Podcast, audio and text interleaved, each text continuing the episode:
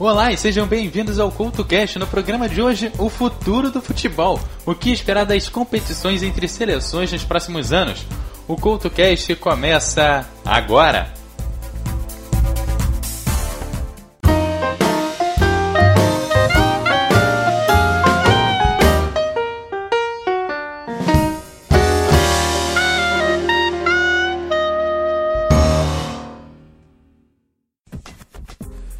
E sejam bem-vindos ao CultoCast. Hoje, falando sobre o futuro das seleções, claro, eu não podia deixar de chamar um cara que entende de futebol. Eu já chamei ele de até PHD. Alisson Bastos, boa noite para você. Boa noite, Eduardo. Salve, salve, amigos da Rádio MF. Estamos aqui no Codecast para falar um pouquinho mais sobre seleções, um pouquinho mais de futebol aqui pro Web ouvinte, Eduardo. É, tá certo no programa de hoje. Eu vou começar falando sobre a seleção que classificou para a Rússia 2018. Já tem aí é, uma ou duas semanas. E aí, Alisson, mereceu essa classificação? Será que a seleção com o Tite mudou tanto assim para a seleção do Dunga? Ah, mereceu, né, Eduardo? E mereceu, e não só isso, jogando fino da bola. O Tite transformou. Acho que agora sim o futebol brasileiro, a seleção encontrou um técnico que realmente conhece e principalmente que se preparou para dirigir uma seleção. Agora sim, a gente podemos dizer, estamos um ponto à frente de qualquer outra seleção. Poderia ter feito, poderia ter acontecido bem antes na Copa de 2014. Só que no passado ninguém pensava, ninguém ninguém ligava para a seleção brasileira. O respeito voltou as o respeito do torcedor com a seleção voltou. Faz tanto tempo que a gente não tinha esse respeito. Olha, Eduardo, faz tempo que a gente não viu uma, uma seleção que dá gosto de assistir. Uma seleção que você vê nos próprios jogadores a alegria de volta, o conjunto, o futebol, o respeito do torcedor de volta para a seleção e não só do torcedor brasileiro e sim do futebol mundial depois daquela tragédia lá em 2014 é, aqui no Brasil. A gente volta e o mundo volta a ter um pouco mais de respeito. Tite completamente transformou, mudou a característica, mudou todos os parâmetros da seleção brasileira por enquanto, Eduardo. A seleção mudou muito, mas tem muita gente que ainda está criticando o principal craque da seleção, que é o Neymar. Como é que você vê isso? Será que o Neymar vai aguentar essa pressão de gente que é um pouco contra ele? Eu acho que a maioria não é tão contra assim, não. A pressão existe, para qualquer lado, para qualquer jogador, ainda mais a estrutura do Neymar. A gente vê pressão em cima do Messi, a gente vê pressão em cima do Cristiano Ronaldo, do Luiz Soares também. Não é à toa que também vem pressão em cima do Neymar. E por que que vem pressão em cima do Neymar, Eduardo, amigos da Rádio MF? E porque ele é nosso principal jogador no momento, na atualidade, que joga um pé fino. Que eu tenho certeza daqui dois anos é sim candidato e deve ganhar sim a bola de ouro daqui dois anos ainda. Acho que ainda falta muito ainda para ele alcançar Messi e Cristiano Ronaldo, na, na minha opinião. Mas a pressão, claro, vai ser enorme pelo pelo que passava a seleção brasileira. Faz tempo que a gente não tinha um craque, que não tinha, a gente não tinha esse jogador destacado dentro da seleção. Talvez, quem foi o último? Talvez Ronaldo, Ronaldinho, Romário. Talvez são os únicos, os únicos que realmente fizeram sucesso e tiveram essa pressão. O Brasil precisava de um jogador desse. Um jogador para chamar a responsabilidade, um craque. E apareceu logo um craque. E claro que em cima do craque a pressão vem, como toda a seleção num conjunto, a pressão vem junto com o craque, porque todo mundo sabe do potencial dele e todo mundo cobra que com ele é possível sim ganhar uma Copa do Mundo e o Brasil ter mais que preparado para o ano que vem na, em 2018 na, na Rússia, ter esse favoritismo e principalmente com o Neymar voando para conquistar um título de Copa do Mundo. É, a única última lembrança que eu tenho de craque era o Kaká na Copa de 2010. E o Kaká fez aquela vergonha de ser expulso aos 45 do segundo tempo num dos jogos lá ficou de fora e pode ser considerada uma, um dos momentos em que a seleção acabou jogando mal e um dos motivos que também depois ela acabou sendo eliminada da Copa do Mundo ali de 2010 lá na África do Sul. O Messi e o Cristiano Ronaldo vêm jogando bem, né? O Messi não sei se joga melhor do que o Cristiano Ronaldo ou o Cristiano Ronaldo joga melhor do que o Messi, acho que cada um tem o seu jeito de jogar. Né, o Cristiano Ronaldo aí acabou vencendo a bola de ouro no último ano. Muita gente acha que ele joga até um futebol. que o Cristiano Ronaldo joga um futebol mais técnico do que o, o Messi. O Messi é um.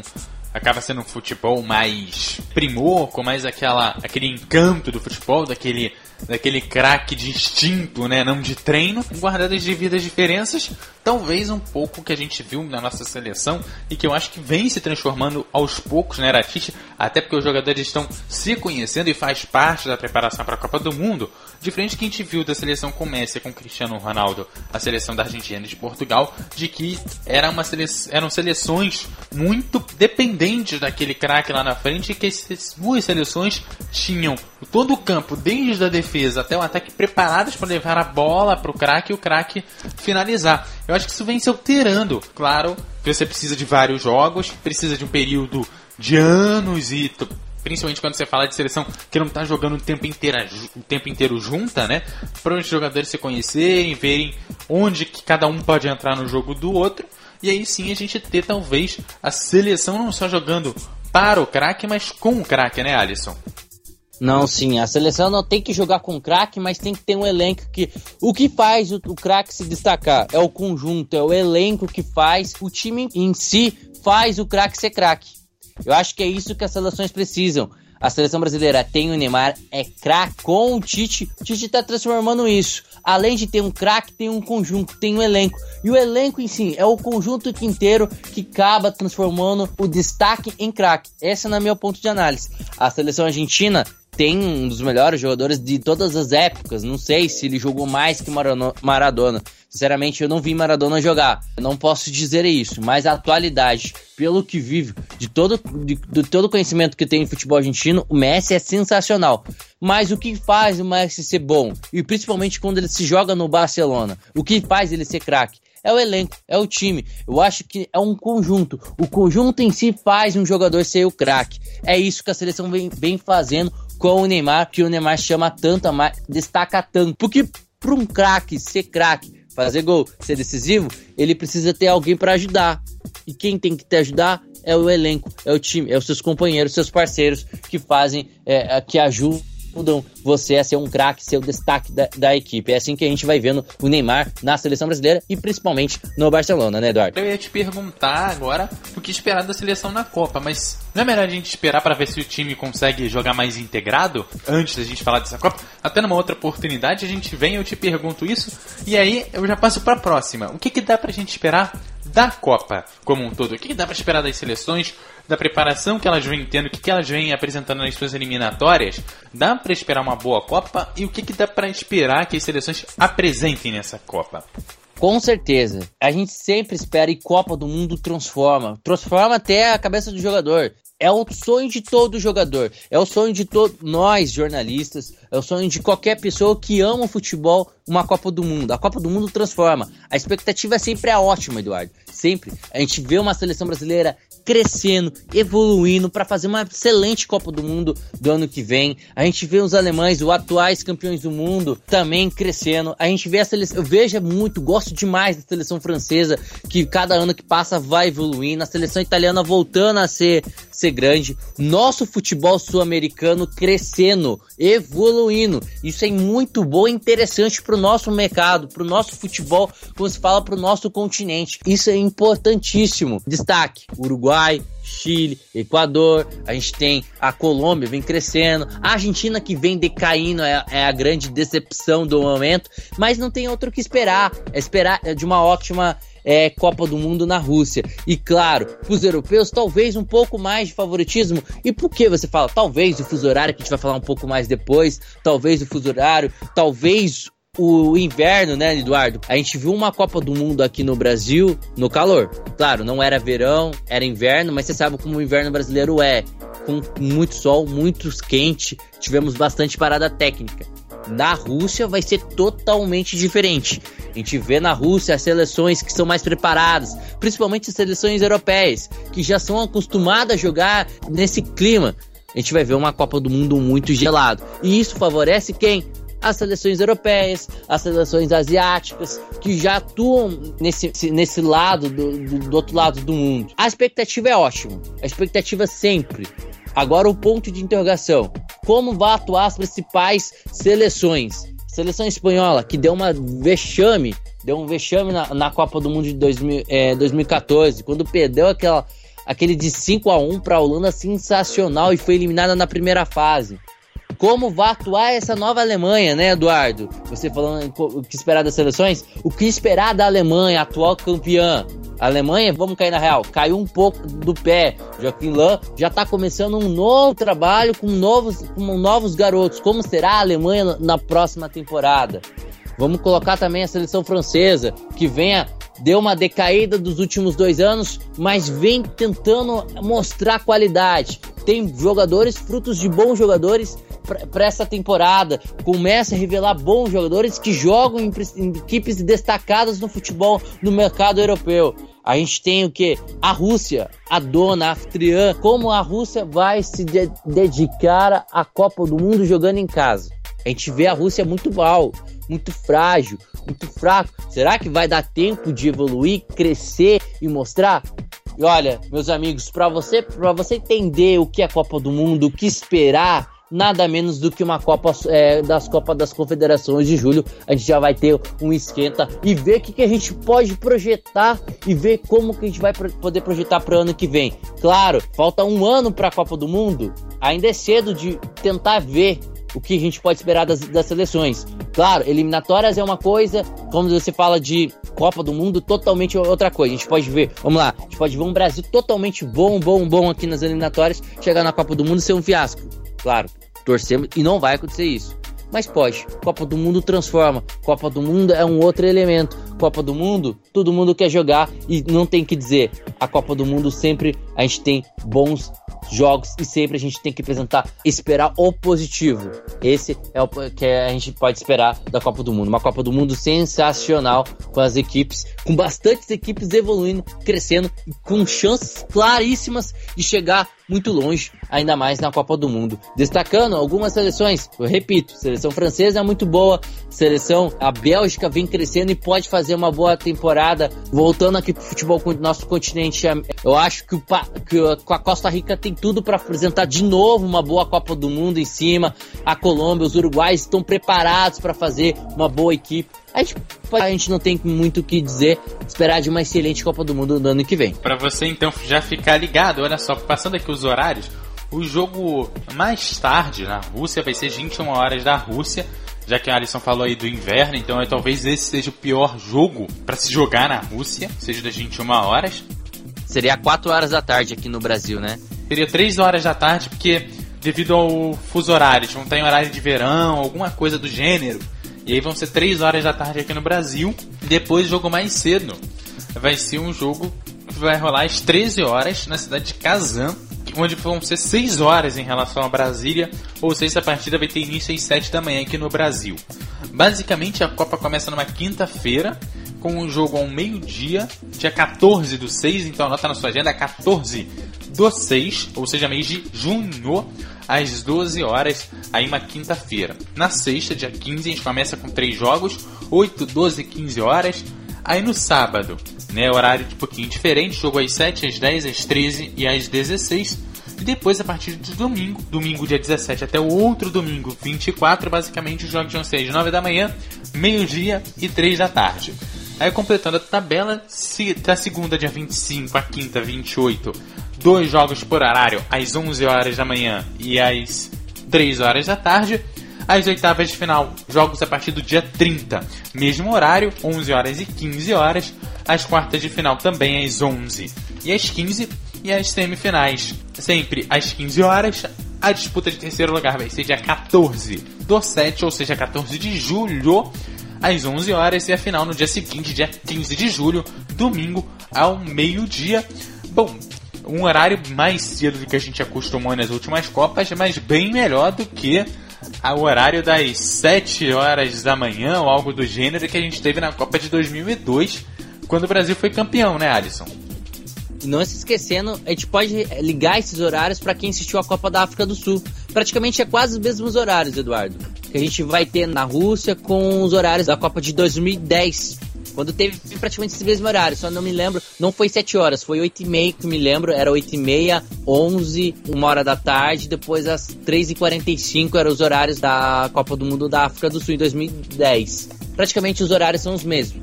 Claro, pra gente brasileiro, pra quem trabalha e só vai ter fogo nos jogos da, da, sele da, da, seleção, Eduardo, não vai dar pra assistir, né? É, não vai dar para assistir, mas pelo menos dessa vez não vai ter a voz do Brasil para atrapalhar, né? exato, exato. Isso é lamentável que nem na Copa do Mundo a, Copa, a voz do Brasil aqui no Brasil parou para respeitar, né? Isso é lamentável. Mas lembrando que você pode estar ligado aqui na Rádio MF, você vai acompanhar tudo sem dúvida nenhuma. Todos os jogos, tá no trabalho, escuta pelos seus celulares, pelos seus aplicativos pela internet, vai acompanhar tudo aqui na Rádio MF. Mas como eu falei, né, Eduardo? São jogos que quem ama futebol, que ama a Copa do Mundo, tem que acordar bem cedinho, principalmente esses pegar de 7 horas. E provavelmente esses jogos de 7 horas, Eduardo, eu cravo que vai ser aqueles jogos lá de seleções fraquinha aquelas seleções bem fraquinhas assim que vão jogar provavelmente. Os melhores jogos provavelmente vai ser os jogos das 3 horas da tarde, é, que a gente vai acompanhar provavelmente os, melhor, os melhores jogos de Copa do Mundo. Mas é um horário relevado, é um horário assim, pela Rússia, está do outro lado do mundo, pelo fuso horário, dá para assistir, dá para acompanhar sem dúvidas nenhuma esses jogos da, da Copa do Mundo, né, Eduardo? É, lembrando sempre que geralmente isso é feito pro horário europeu e lá, né, são mais ou menos 4, 5 horas de diferença, então lá vai ser horário nobre, horário noturno das 7, 8 horas da noite, como eu falei na própria Rússia, que são 6 horas, o último jogo mais tarde vai ser às 21 horas. Bom, e para falar de futebol, obviamente a gente não pode esquecer de um clássico das torcidas que sempre rola aí nas arquibancadas do Brasil. É claro que eu estou falando de Pet Carvalho com Vou Festejar.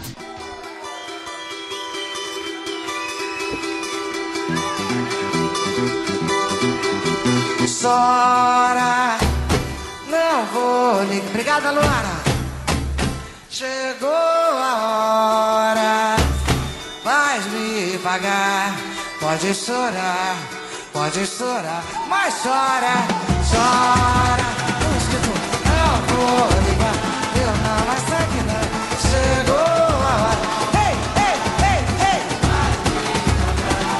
Pode chorar, pode chorar.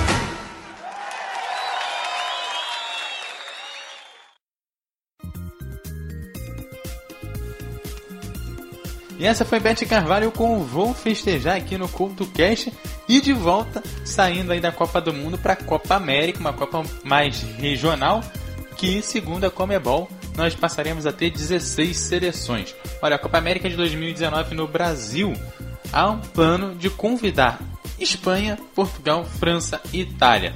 Esse, se esse plano for posto em, em, prática, vai haver um aumento da competição dos habituais 12 para 16 países participantes.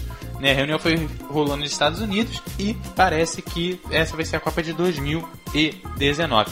Outra mudança vai ser que provavelmente nós passaremos a ter datas não sair dos anos ímpares, no caso da Copa América, ser dos anos ímpares para os anos pares sem Copa do Mundo, ou seja, seria, então teríamos Copa América 2019, 2020, depois teríamos novamente a Copa América em 2024. Bom, então já vou começar perguntando, Alisson, Copa América com 16 seleções funciona?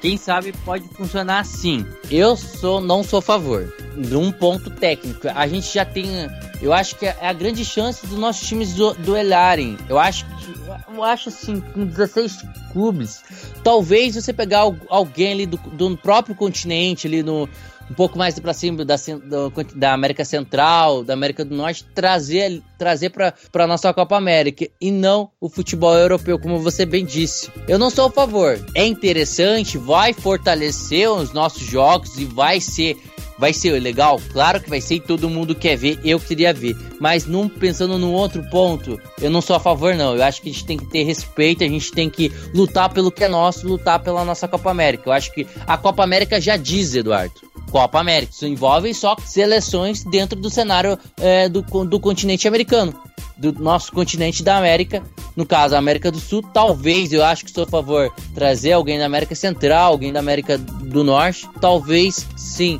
mas não do, do futebol europeu. Esse é o meu ponto de análise. Pensando nos dois pontos, um, um ponto é, é interessante, outro ponto é negativo. Eu acho que o ponto negativo é esse que desfavorece o nosso torneio.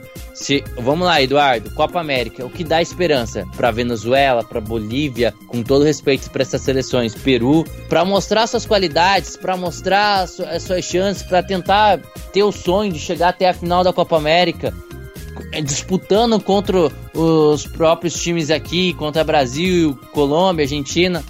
Agora você coloca quatro potências potências mundiais. A Espanha, que nem deve se falar da Espanha, seleção um baita time.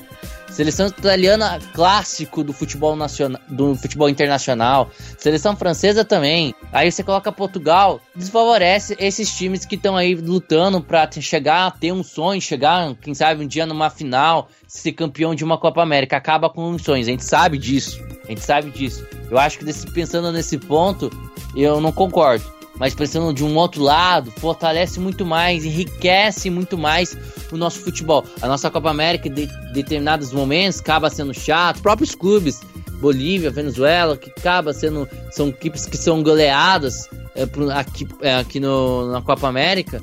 Pensando quem não quer ver um Brasil e Espanha, um Brasil e Itália, uma Argentina e França, um Uruguai e, e Portugal. Quem não quer ver também, né? A gente, acho que ainda como ainda vai ser em 2019, 2019, né, Eduardo? Isso, exatamente. Aí acho que a gente tem muito ainda que debater, pensar, analisar. Eu acho que ainda é muito cedo, mas é um ponto interessante que a gente tem que ver o que é bom, o que, o que vai ser bom para a Copa América com esses com 16 clubes e trazendo os quatro clubes de fora o que vai ser ruim pro nosso futebol, pro, pro, pro nosso continente. Esses quatro de fora, quatro potências vindo para o nosso principal torneio de selos aqui no nosso continente, que é a Copa América. Vamos ver o que a gente pode esperar nos últimos capítulos. Lembrando que a Copa América de 2019 vai ser no Brasil, e olha só, uma informação para você: são 35 países que compõem as Américas. A gente utilizaria pouco aí, mais ou menos a metade, colocando 16 times jogando a Copa América. Isso sem contar com países como Porto Rico, que é, uma colônia dos Estados Unidos, como a Guiana Francesa, que é uma colônia da França, sem contar as Ilhas Malvinas, as Ilhas Virgens Britânicas, as Ilhas Virgens Americanas e coisas do gênero que você ainda pode considerar como um país, mas que são países colônias. Então essa lista aí aumenta para quase 50 países. Tem time suficiente para jogar uma Copa América com 16 times. Inclusive porque na Copa América às vezes a gente não vê, a gente às vezes não vê jogar a seleção de Cuba, a gente poderia ter a seleção da Haiti, que precisa de um apoio. A gente precisa de um, de um Panamá, da Costa Rica, que são times que a gente não, muitas vezes não vê jogar. Como o próprio El Salvador, que são seleções que estão ali, sabe? Isso para não citar outras e outras e outras coisas que outras outras seleções que poderiam entrar nessa Copa América. Ô Eduardo, e só para destacar, a gente te, dá para fazer sim uma Copa América no continente inteiro, juntando América do Norte, América Central e América do Sul. Ou até mais, olha o tanto de países que você passou. Faz igual, pega o patamar do futebol europeu, da, como a gente vê para a Eurocopa, faz uma eliminatórias. Junta todos esses clubes, claro, as forças você deixa de lado, mas junta todos aqueles outros clubes, faz uma eliminatórias, tenta, dá para até fazer com mais clubes dentro de uma Copa América. Ou se não com 16, pega todos esses clubes que você acabou de dizer, dá chance para eles, disputa um mata-mata com eles para ver quem que vai pro, pro, pra Copa América. Você falou da Costa Rica, olha a Costa Rica, seria interessante ter a Costa Rica jogando com o Brasil, jogando com a Argentina. A Costa Rica, tecnicamente, é a segunda, é a vice-líder das eliminatórias da CONCACAF para a Copa do Mundo. É uma seleção que vem começando a mostrar futebol. A gente viu isso na Copa do Mundo aqui no Brasil. A gente viu uma Costa Rica com equilíbrio, mostrando dificuldades. Vamos lembrar, Eduardo, na Copa do Mundo de 2014, com qual grupo a Costa Rica estava? Estava com Uruguai, Inglaterra, Itália, se não me engano, no, no grupo, é, nesse grupo. E o que, que ia acontecer? O que, que todo mundo planejava? Que a Costa Rica seria uma, o bicho papão, seria que ia tomar gol de todo mundo, ia, ia tomar goleada. Tudo. O que, que aconteceu, Eduardo? Passou em primeiro do grupo surpreendendo todo mundo, eliminando Inglaterra, eliminando Itália, as potências, as, as maiores forças do futebol mundial. E vem, e vem crescendo, fazendo um bom trabalho em cima disso, vem mostrando é, a, é, a, seleção da Costa Rica. E não é à toa que vai se classificar de novo para a Copa do Mundo de 2018. Como você bem disse, tem Honduras que disputou uma Copa do Mundo, seria interessante. Tem, tem frutos de bons jogadores que jogam no mercado, no mercado europeu. A gente, como você bem disse, dá chance pro, pro Haiti, dá chance para Cuba, que nunca foi para uma Copa do Mundo, se não me engano. Tem o México, tem Estados Unidos, tem Canadá, que é muito fraco tecnicamente no futebol masculino. No futebol feminino é mais forte o Canadá, mas que precisa também um pouco mais de força no cenário, é, no cenário internacional, futebol canadense. É, tem a Jamaica, que já disputou uma Copa América. Eu acho que seria interessante. Na minha opinião, eu fazeria igual eu, Europa, Eduardo. Fazeria eliminatórias para a Copa, para a Copa América. Juntaria todos esses times aí. Não podemos esquecer que aqui no, no continente, no nosso continente sul-americano, aqui no, na América do Sul, a gente não pode esquecer da Guiana Francesa, que é excluída. Não sei se faz parte, geometricamente ainda está fazendo parte do torneio sul-americano. Você pode até me ajudar, você que é um estudioso pode até me ajudar. Mas tem a Guiana Francesa, que é do lado ali da Venezuela, poderia também. Trindade Tobago tem uma boa equipe, vem fazendo boas eliminatórias da CONCACAF também. Seria interessante fazer uma eliminatórias, ele jogar é, mata-mata é, e ver os quatro melhores clubes que passarem, é, os melhores quatro melhores quatro clubes e irem para a Copa América. Eu sou a favor disso. Eu acho que a gente tem que respeitar o nosso, uh, o nosso futebol, o nosso continente, a, a, o próprio nome, própria Copa já diz, né, Eduardo? Copa América. Eu acho que é interessante, é legal trazer de clube europeu? É, mas o próprio nome já diz, Copa América. Acho que seria interessante a gente já jogar com futebol é, que, que atua aqui no nosso continente. É, mas aí a, no da Guiana Francesa, apesar dela ter feito parte da Copa Ouro da CONCACAF, um tempo atrás, inclusive em 2017 ela deve disputar, apesar de que nas outras ela ou não participou, não se classificou para lá, mas ela tem um problema, é que a Guiana Francesa ela não é um país, ela, é um país colônia da França. É igual a Guiana Francesa é tipo Ilhas Malvinas. Me corrija se eu estiver errado, eu vou até verificar. Talvez no próximo programa eu tenha essa resposta um pouco mais, mais vigor para responder até para o nosso público aí. Mas eu acho que é, é como ela, ela é um país, também não é um país, né? Ela não se filia à FIFA, como é o caso de algumas outras seleções aqui. Você deve saber na Europa isso acontece ali na, na região da, da Ásia, que tem muito conflito de território e tal, tem alguns países que, como a FIFA não considera ele um país, ela não aceita é, que participa da, das suas competições oficiais. Né? A CONCACAF até permitiu que é quem organiza a Copa América, mas eu não sei se isso geria algum conflito político entre as duas entidades do futebol chamar a Guiana Francesa para uma competição tão importante como é a Copa América. Né? Mas aí a gente continua falando sobre essa questão de seleções americanas e europeias no próximo bloco. E agora você fica com o som de Pink.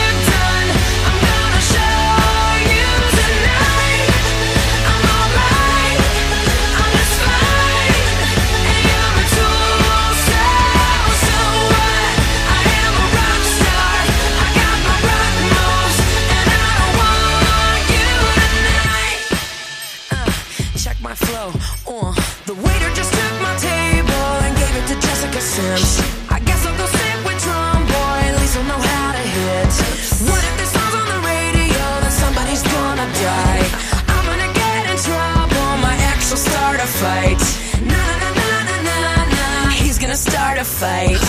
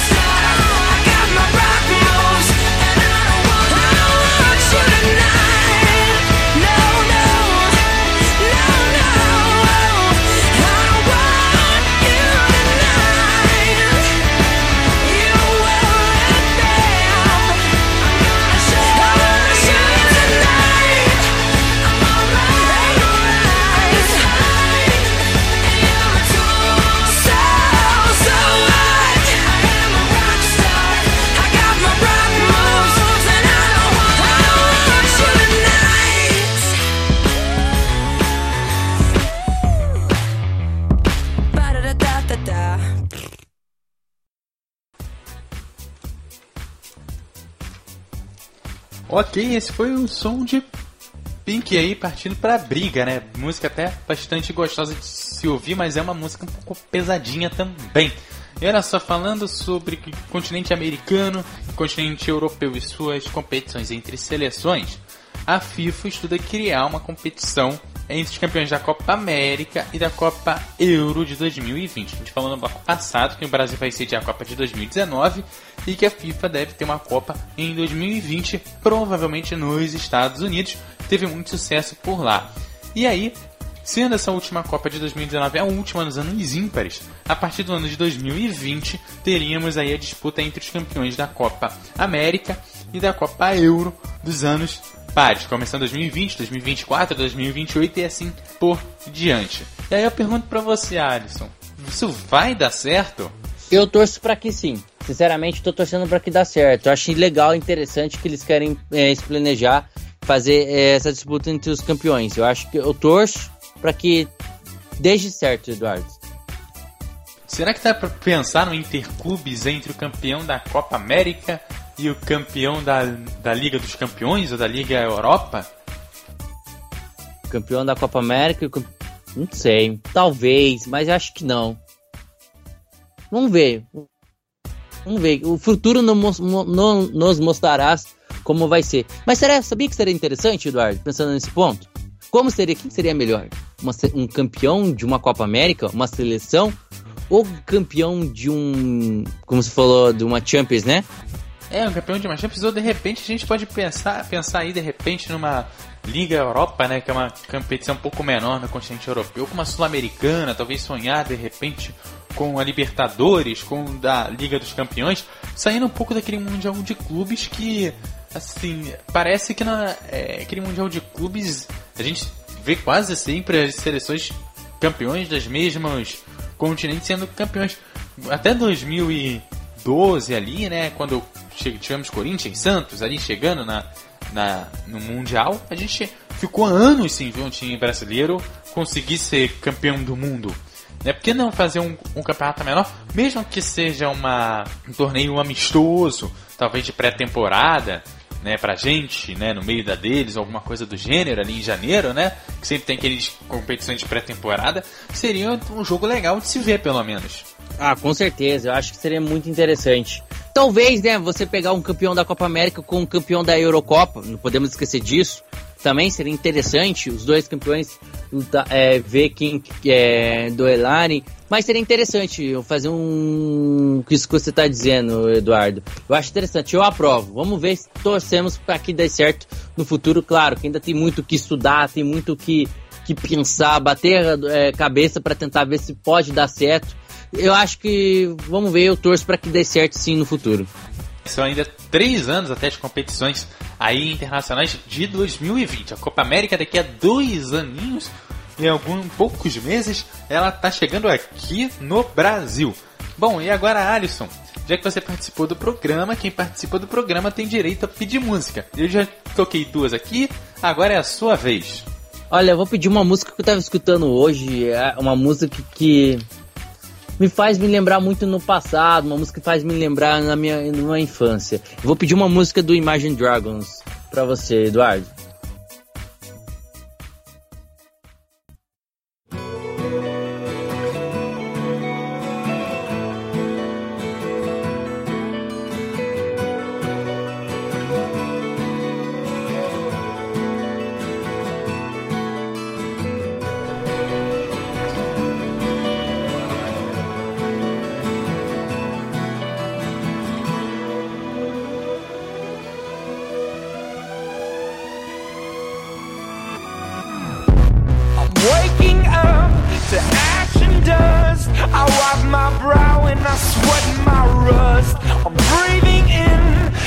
the cold